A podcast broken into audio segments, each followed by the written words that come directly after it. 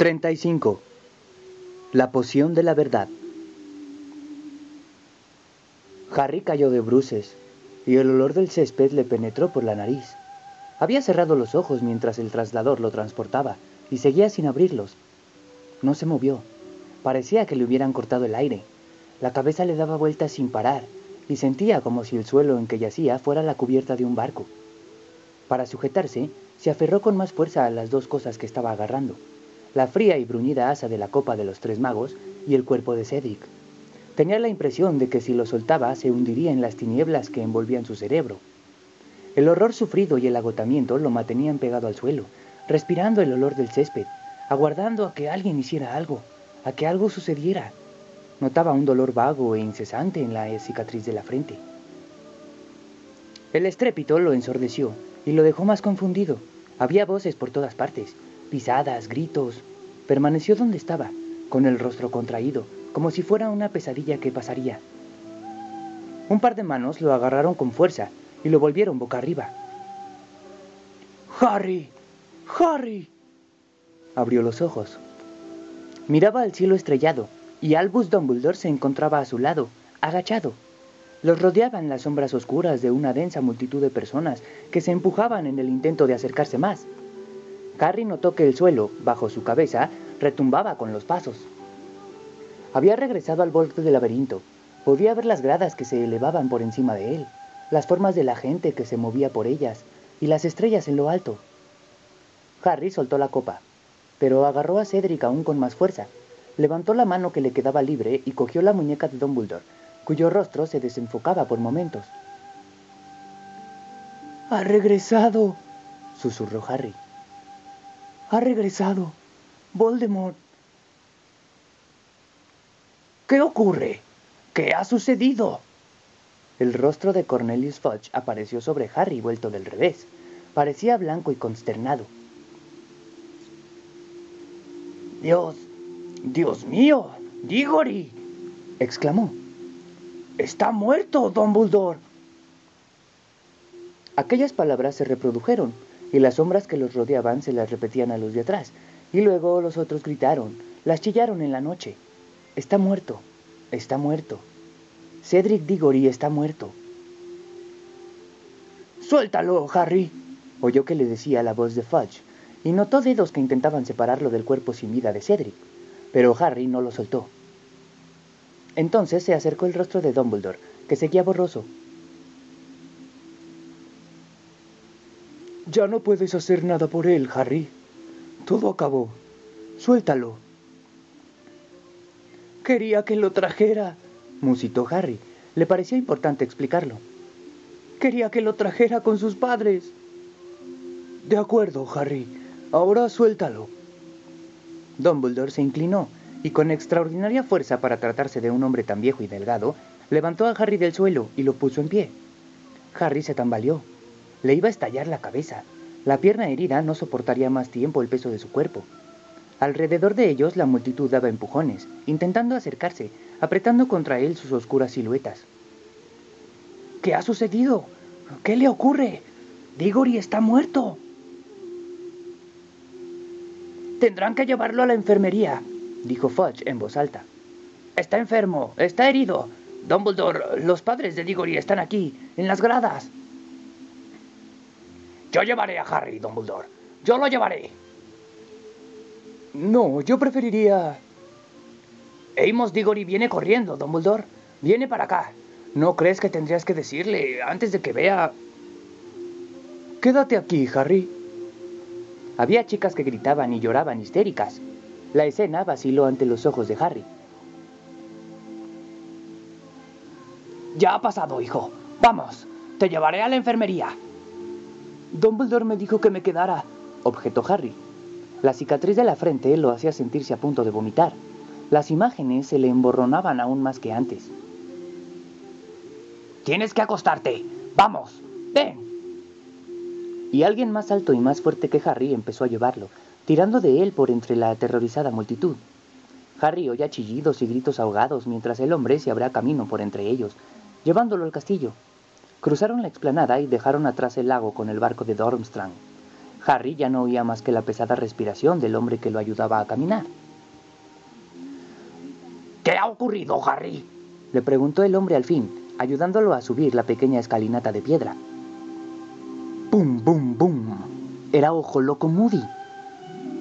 La copa era un translador, explicó mientras atravesaban el vestíbulo. Nos dejó en un cementerio y Voldemort estaba ahí. Lord Voldemort. ¡Bum, bum, bum! Iban subiendo por la escalinata de mármol. ¿Que el señor tenebroso estaba ahí? ¿Y qué ocurrió entonces? Mató a Cedric. Lo mataron. ¿Y luego? ¡Bum, bum, bum! Avanzaban por el corredor. Con una poción, recuperó su cuerpo. ¿El señor tenebroso ha recuperado su cuerpo? ¿Ha regresado? Y llegaron los mortífagos y luego nos batimos. ¿Que te batiste con el señor tenebroso?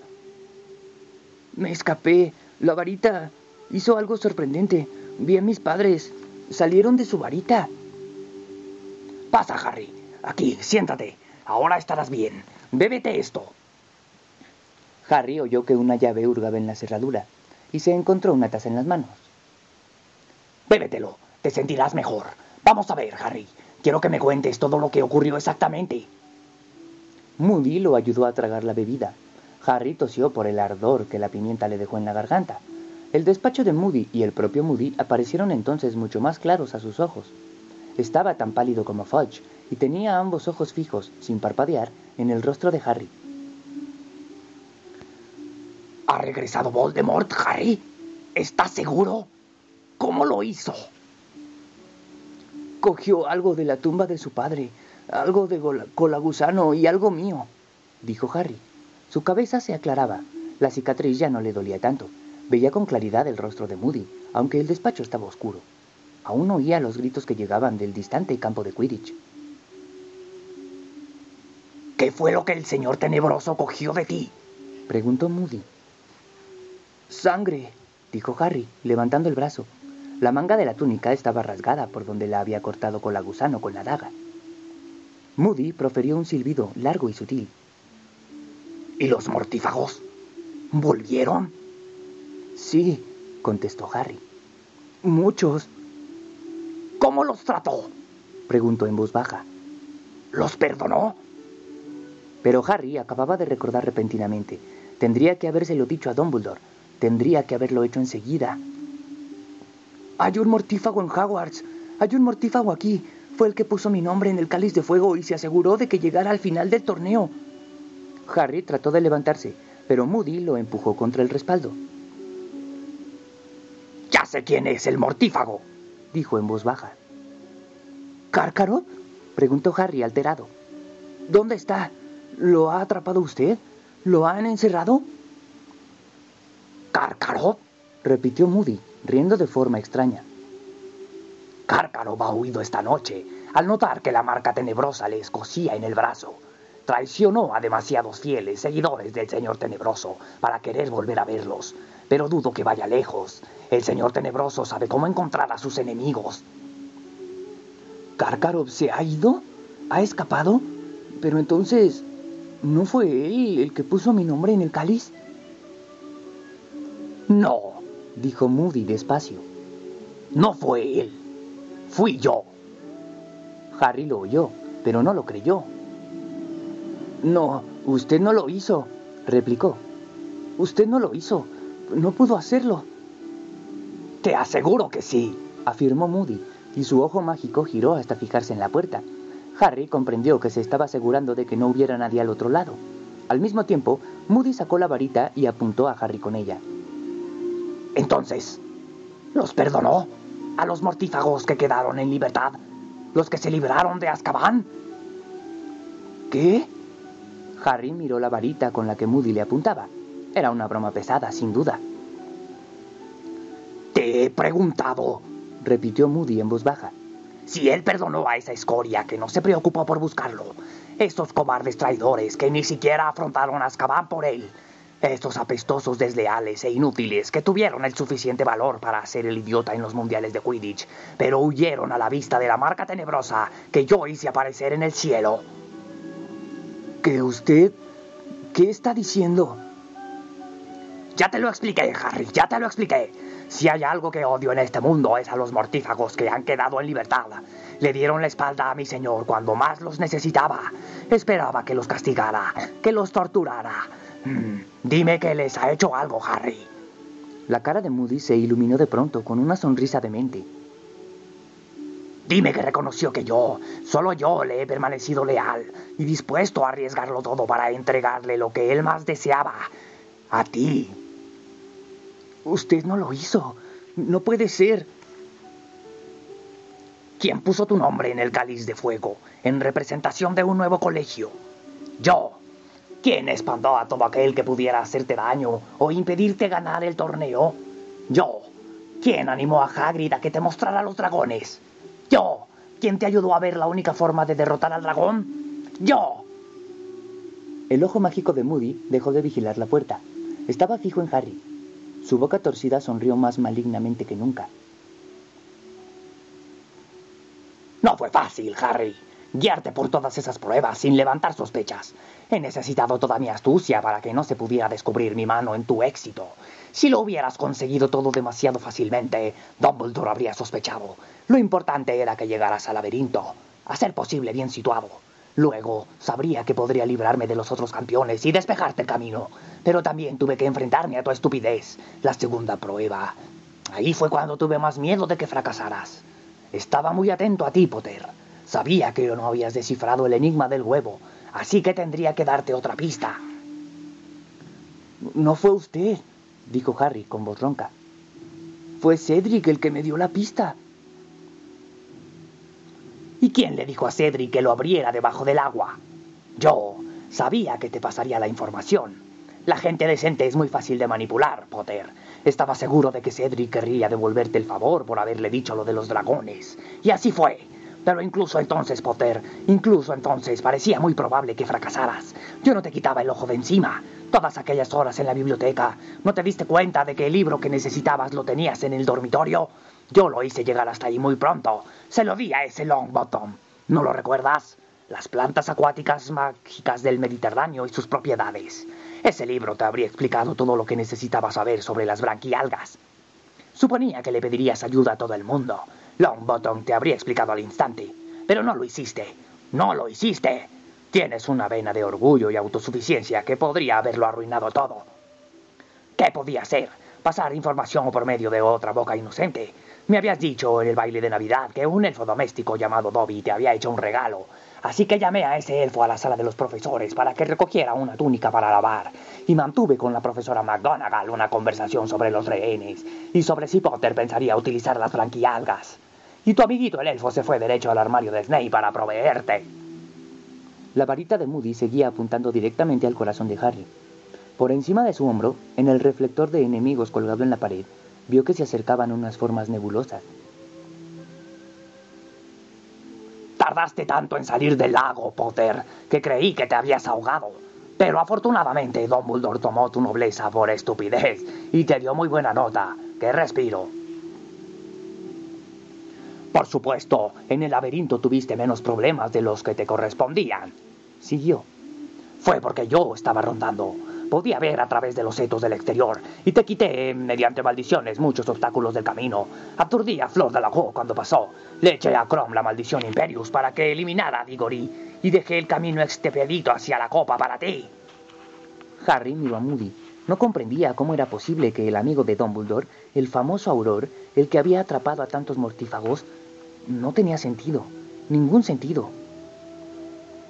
Las nebulosas formas del reflector de enemigos se iban definiendo. Por encima del hombro de Moody vio la silueta de tres personas que se acercaban más y más, pero Moody no las veía. Tenía su ojo mágico fijo en Harry. El señor tenebroso no consiguió matarte, Potter, que era lo que quería, susurró Moody. Imagínate cómo me recompensará cuando vea lo que he hecho por él. Yo te entregué. Tú eras lo que más necesitaba para poderse regenerar y luego te maté por él. Recibiré mayores honores que ningún otro mortífago. Me convertiré en su partidario predilecto, el más cercano, más cercano que un hijo. El ojo normal de Moody estaba desorbitado por la emoción. y el mágico seguía fijo en Harry. La puerta había quedado cerrada con llave, y Harry sabía que jamás conseguiría alcanzar a tiempo su varita para poder salvarse. El señor tenebroso y yo tenemos mucho en común, dijo Moody, que en aquel momento parecía completamente loco, erguido frente a Harry y dirigiéndole una sonrisa malévola.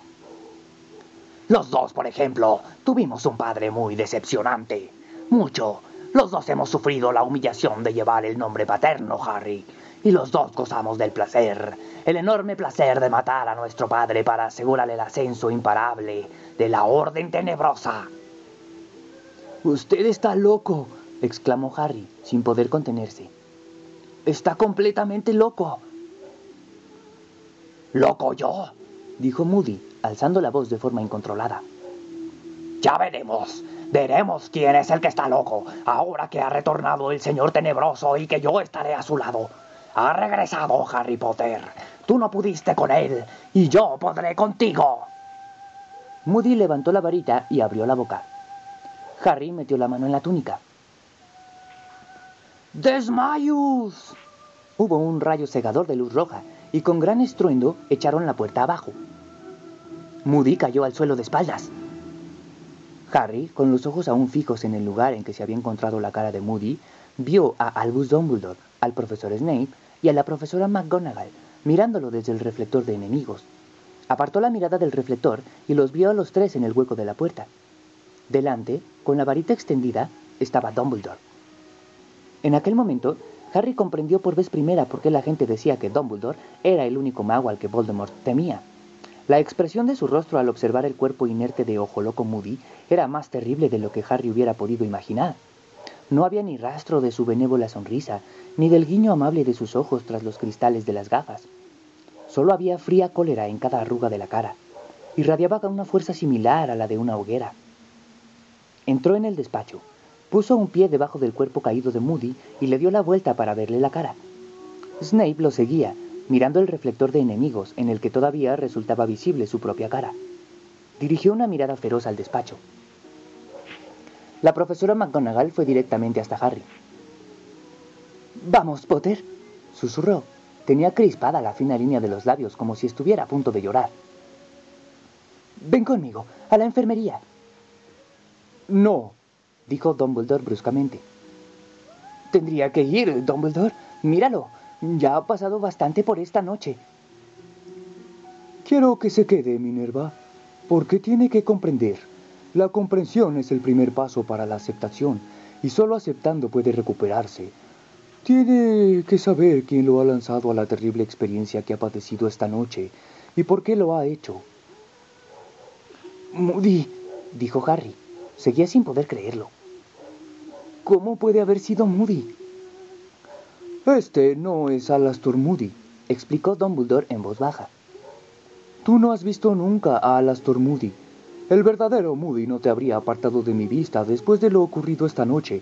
En cuanto te cogió, lo comprendí y lo seguí. Dumbledore se inclinó sobre el cuerpo desmayado de Moody y metió una mano en la túnica. Sacó la petaca y un llavero. Entonces se volvió hacia Snape y la profesora McGonagall. Severus, por favor, ve a buscar la poción de la verdad más fuerte que tengas, y luego baja a las cocinas y trae a una elfina doméstica que se llama Winky. Minerva, sé tan amable de ir a la cabaña de Hagrid, donde encontrarás un perro grande y negro sentado en la huerta de las calabazas. Lleva el perro a mi despacho. Dile que no tardaré en ir y luego vuelve aquí. Si Snape o McGonagall encontraron extrañas aquellas instrucciones, lo disimularon, porque tanto uno como la otra se volvieron de inmediato y salieron del despacho. Dumbledore fue hasta el baúl de las siete cerraduras, metió la primera llave en la cerradura correspondiente y lo abrió. Contenía una gran cantidad de libros de encantamientos. Dumbledore cerró el baúl, Introdujo la segunda llave en la segunda cerradura y volvió a abrirlo. Los libros habían desaparecido, y lo que contenía el baúl era un gran surtido de chivatoscopios rotos, algunos pergaminos y plumas, y lo que parecía una capa invisible que en aquel momento era de color plateado. Harry observó, pasmado, cómo Dumbledore metía la tercera, la cuarta, la quinta y la sexta llaves en sus respectivas cerraduras, y volvía a abrir el baúl para revelar en cada ocasión diferentes contenidos. Luego introdujo la séptima llave, levantó la tapa y Harry soltó un grito de sorpresa. Había una especie de pozo, una cámara subterránea en cuyo suelo, a unos tres metros de profundidad, se hallaba el verdadero ojo loco Moody. Según parecía, profundamente dormido, flaco y desnutrido. Le faltaba la pata de palo, la cuenca que albergaba su ojo mágico estaba vacía bajo el párpado, y en su pelo entrecano había muchas zonas ralas. Atónito, Harry pasó la vista del Moody que dormía en el baúl al Moody inconsciente que yacía en el suelo del despacho. Dumbledore se metió en el baúl, se descolgó y cayó suavemente junto al Moody dormido. Se inclinó sobre él. Está desmayado, controlado por la maldición Imperius, y se encuentra muy débil, dijo. Naturalmente necesitaba conservarlo vivo. Harry, échame la capa del impostor. Alastor está helado. Tendría que verlo la señora Pomfrey, pero creo que no se halla en peligro inminente. Harry hizo lo que le pedía. Dumbledore cubrió a Moody con la capa, asegurándose de que lo tapaba bien, y volvió a salir del baúl. Luego cogió la petaca que estaba sobre el escritorio, desenroscó el tapón y la puso boca abajo. Un líquido espeso y pegajoso salpicó al caer al suelo. Poción multijugos, Harry, explicó Dumbledore. Ya ves qué simple y brillante. Porque Moody jamás bebe si no es de la petaca. Todo el mundo lo sabe. Por supuesto, el impostor necesitaba tener a mano al verdadero Moody para poder seguir elaborando la poción. Mira el pelo. Dumbledore observó al Moody del baúl. El impostor se lo ha estado cortando todo el año. ¿Ves dónde le falta? Pero imagino que con la emoción de la noche nuestro falso Moody podría haberse olvidado de tomarla con la frecuencia necesaria a la hora, cada hora. Ya veremos. Dumbledore apartó la silla del escritorio y se sentó en ella, con los ojos fijos en Moody, inconsciente tendido en el suelo. Harry también lo miraba. Pasaron en silencio unos minutos. Luego, ante los propios ojos de Harry, la cara del hombre del suelo comenzó a cambiar. Se borraron las cicatrices, la piel se le alisó, la nariz quedó completa y se achicó. La larga mata de pelo entrecano pareció hundirse en el cuero cabelludo y volverse de color paja. De pronto, con un golpe sordo, se desprendió la pata de palo por el crecimiento de una pierna de carne. Al segundo instante, el ojo mágico saltó de la cara reemplazado por un ojo natural y rodó por el suelo, girando en todas direcciones. Harry vio tendido ante él a un hombre de piel clara, algo pecoso, con una mata de pelo rubio. Supo quién era. Lo había visto en el pensadero de Dumbledore intentando convencer de su inocencia al señor Crouch mientras se lo llevaban una escolta de dementores. Pero ya tenía arrugas en el contorno de los ojos y parecía mucho mayor. Se oyeron pasos apresurados en el corredor. Snape volvía llevando a Winky. La profesora McGonagall iba justo detrás. ¡Crouch! exclamó Snape, deteniéndose en seco en el hueco de la puerta. Barty Crouch. ¡Cielo santo! dijo la profesora McGonagall, parándose y observando al hombre que yacía en el suelo. A los pies de Snape, sucia, desaliñada, Winky también lo miraba. Abrió completamente la boca para dejar escapar un grito que les ahoradó los oídos. ¡Amo Barty! ¡Amo Barty! ¿Qué está haciendo aquí? Se lanzó al pecho del joven. ¡Usted lo ha matado! ¡Usted lo ha matado! ¡Ha matado al hijo del amo! Solo está desmayado, Winky, explicó Dumbledore. Hazte a un lado, por favor. ¿Has traído la poción, Severus? Snape le entregó a Dumbledore un frasquito de cristal que contenía un líquido totalmente incoloro, el suero de la verdad con que había amenazado en clase a Harry. Dumbledore se levantó, se inclinó sobre Crouch y lo colocó sentado contra la pared, justo debajo del reflector de enemigos en que seguían viéndose con claridad las imágenes de Dumbledore, Snape y McGonagall. Winky seguía de rodillas, temblando, con las manos en la cara. Dumbledore le abrió al hombre la boca y echó dentro tres gotas. Luego le apuntó al pecho con la varita y ordenó. ¡Enérvate! El hijo de Crouch abrió los ojos. Tenía la cara laxa y la mirada perdida. Dumbledore se arrodilló ante él, de forma que sus ojos quedaron a la misma altura. ¿Me oye? le preguntó Dumbledore en voz baja. El hombre parpadeó. Sí, respondió. Me gustaría que nos explicara, dijo Dumbledore con suavidad, cómo ha llegado usted aquí. ¿Cómo se escapó de Azkaban? Crouch tomó aliento y comenzó a hablar con una voz apagada y carente de expresión. Mi madre me salvó. Sabía que estaba muriendo y persuadió a mi padre para que me liberara como un último favor hacia ella. Él la quería como nunca me quiso a mí, así que accedió. Fueron a visitarme. Me dieron un bebedizo de poción multijugos que contenía un cabello de mi madre, y ella tomó la misma poción con un cabello mío. Cada uno adquirió la apariencia del otro. Winky movía hacia los lados la cabeza, temblorosa. No diga más, amo Barty. No diga más, o meterá a su padre en un lío. Pero Crouch volvió a tomar aliento y prosiguió en el mismo tono de voz. Los dementores son ciegos. Solo percibieron que habían entrado a Azkaban a una persona sana y a otra moribunda, y luego que una moribunda y otra sana salían. Mi padre me sacó con la apariencia de mi madre por si hallaba prisioneros mirando por las rejas. Mi madre murió en Azkaban poco después. Hasta el final tuvo cuidado de seguir bebiendo poción multijugos. Fue enterrada con mi nombre y mi apariencia.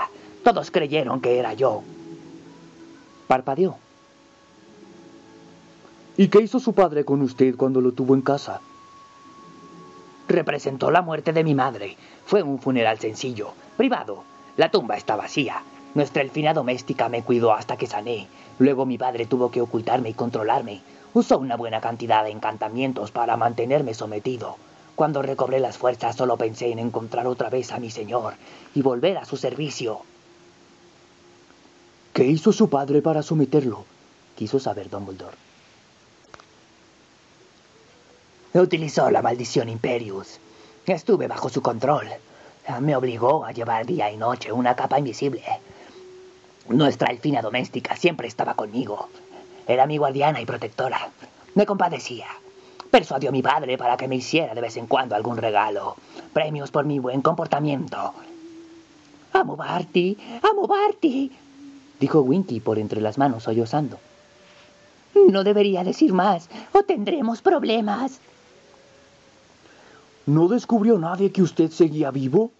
preguntó Dumbledore. ¿No lo supo nadie aparte de su padre y la elfina? Sí, una bruja del departamento de mi padre, Berta Jorkins, llegó a casa con unos papeles para que mi padre los firmara. Mi padre no estaba en aquel momento, así que Winky la hizo pasar y volvió a la cocina donde me encontraba yo. Pero Berta Jorkins nos oyó hablar y escuchó a escondidas. Entendió lo suficiente para comprender quién se escondía bajo la capa invisible. Cuando mi padre volvió a casa, ella se le enfrentó. Para que olvidara lo que había averiguado, le tuvo que echar un encantamiento desmemorizante muy fuerte. Demasiado fuerte. Según mi padre, le dañó la memoria para siempre.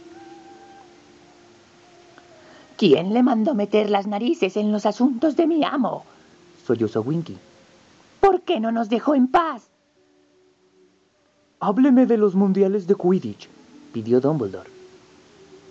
Winky convenció a mi padre de que me llevara. Necesitó meses para persuadirlo. Hacía años que yo no salía de casa. Había sido un fanático del Quidditch. Déjelo ir, le rogaba a ella. Puede ir con su capa invisible. Podrá ver el partido y le dará aire por una vez. Le dijo que era lo que hubiera querido mi madre. Le dijo que ella había muerto para darme la libertad, que no me había salvado para darme una vida de preso. Y al final accedió. Fue cuidadosamente planeado. Mi padre nos condujo a Winky y a mí a la tribuna principal bastante temprano. Winky diría que le estaba guardando un asiento a mi madre. Yo me sentaría en él, invisible. Tendríamos que salir cuando todo el mundo hubiera abandonado la tribuna principal. Todo el mundo creería que Winky se encontraba sola, pero Winky no sabía que yo recuperaba fuerzas. Esperaba luchar contra la maldición Imperius de mi padre. Había momentos en que me liberaba de ella casi por completo. Aquel fue uno de esos momentos. Era como si despertara de un profundo sueño. Me encontré rodeado de gente, en medio del partido, y vi delante de mí una varita mágica que sobresalía del bolsillo de un muchacho. No me habían dejado tocar una varita desde antes de Azkaban. La robé. Winky no se enteró. Tiene terror a las alturas y se había tapado la cara. Amo Barty, es usted muy malo.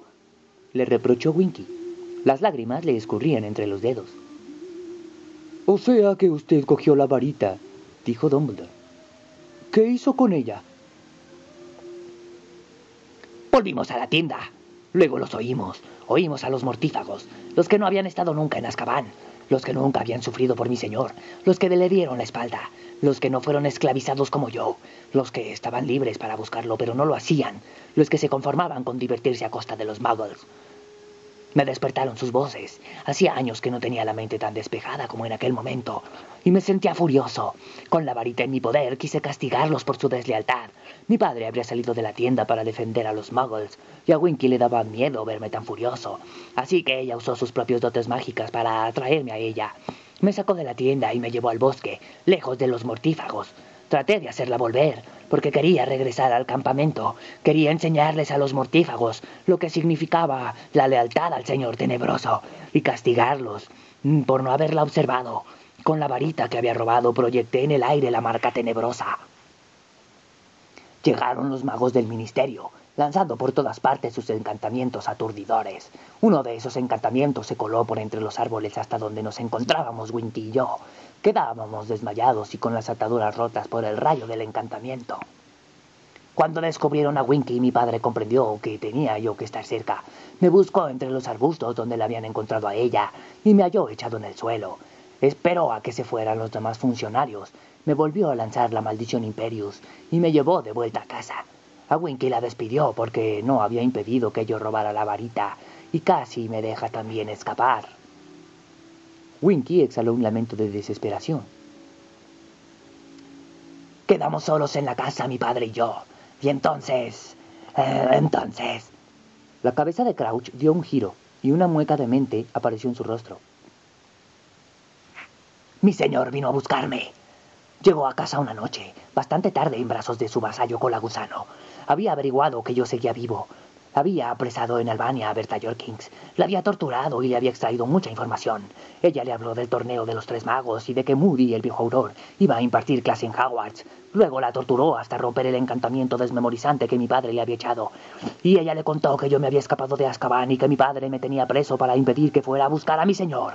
Y de esa forma supo que seguía siéndole fiel, quizá más fiel que ningún otro. Mi señor trazó un plan basado en la información que Berta le había pasado. Me necesitaba. Llegó a casa cerca de medianoche.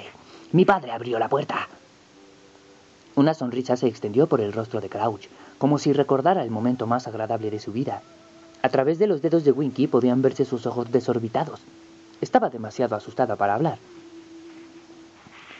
Fue muy rápido. Mi señor le echó a mi padre la maldición Imperius. A partir de ese momento fue mi padre el preso, el controlado. Mi señor lo obligó a ir del trabajo como de costumbre y seguir actuando como si nada hubiera ocurrido. Y yo quedé liberado. Desperté. Volví a ser yo mismo. Mm, vivo como no lo había estado desde hace años. ¿Qué fue lo que Lord Voldemort le pidió que hiciera? Me preguntó si estaba listo para arriesgarlo todo por él. Lo estaba. Ese era mi sueño, mi suprema ambición. Servirle, probarme ante él. Me dijo que necesitaba situar en Hogwarts un vasallo leal, un vasallo que hiciera pasar a Harry Potter todas las pruebas del torneo de los tres magos sin que se notara, un vasallo que no lo perdiera de vista, que se asegurara de que conseguía la copa, que convirtiera aquella copa en un traslador capaz de llevar ante él a la primera persona que lo tocara. Pero antes... Necesitaba a Alastor Moody, dijo Albus Dumbledore le resplandecían los ojos azules, aunque la voz seguía impasible.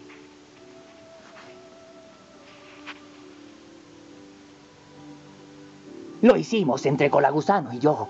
De antemano habíamos preparado la poción multijugos. Fuimos a la casa. Moody se resistió. Provocó un verdadero tumulto. Justo a tiempo conseguimos reducirlo, así que lo metimos en un compartimiento de su propio baúl mágico. Le arrancamos unos pelos y le echamos la poción. Al beberla me convertí en su doble.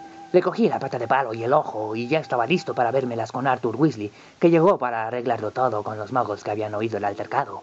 Cambié de sitio los contenedores de la basura y le dije a Weasley que había oído intrusos en el patio, andando entre los corredores.